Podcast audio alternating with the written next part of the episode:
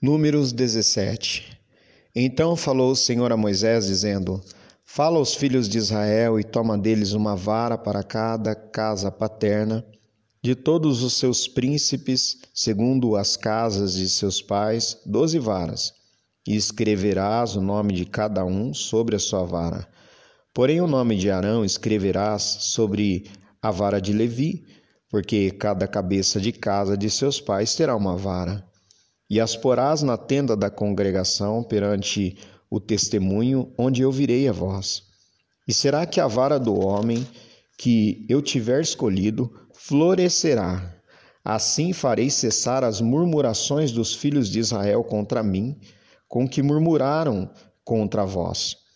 Falou, pois, Moisés aos filhos de Israel, e todos os seus maiorais deram-lhe cada um uma vara para cada maioral uma vara segundo as casas de seus pais, doze varas, e a vara de Arão estava entre as suas varas.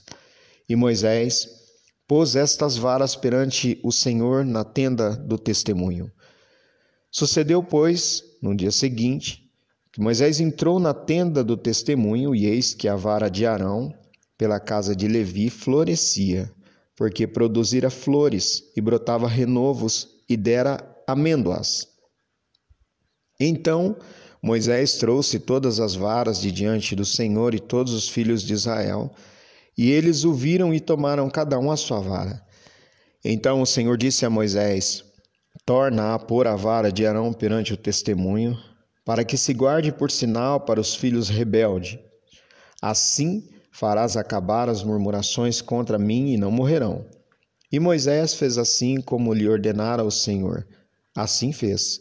Então falaram os filhos de Israel a Moisés, dizendo: Eis aqui, nós expiramos, perecemos. Nós perecemos todos. Todo aquele que se aproximar do tabernáculo do Senhor morrerá. Seremos, pois, todos consumidos?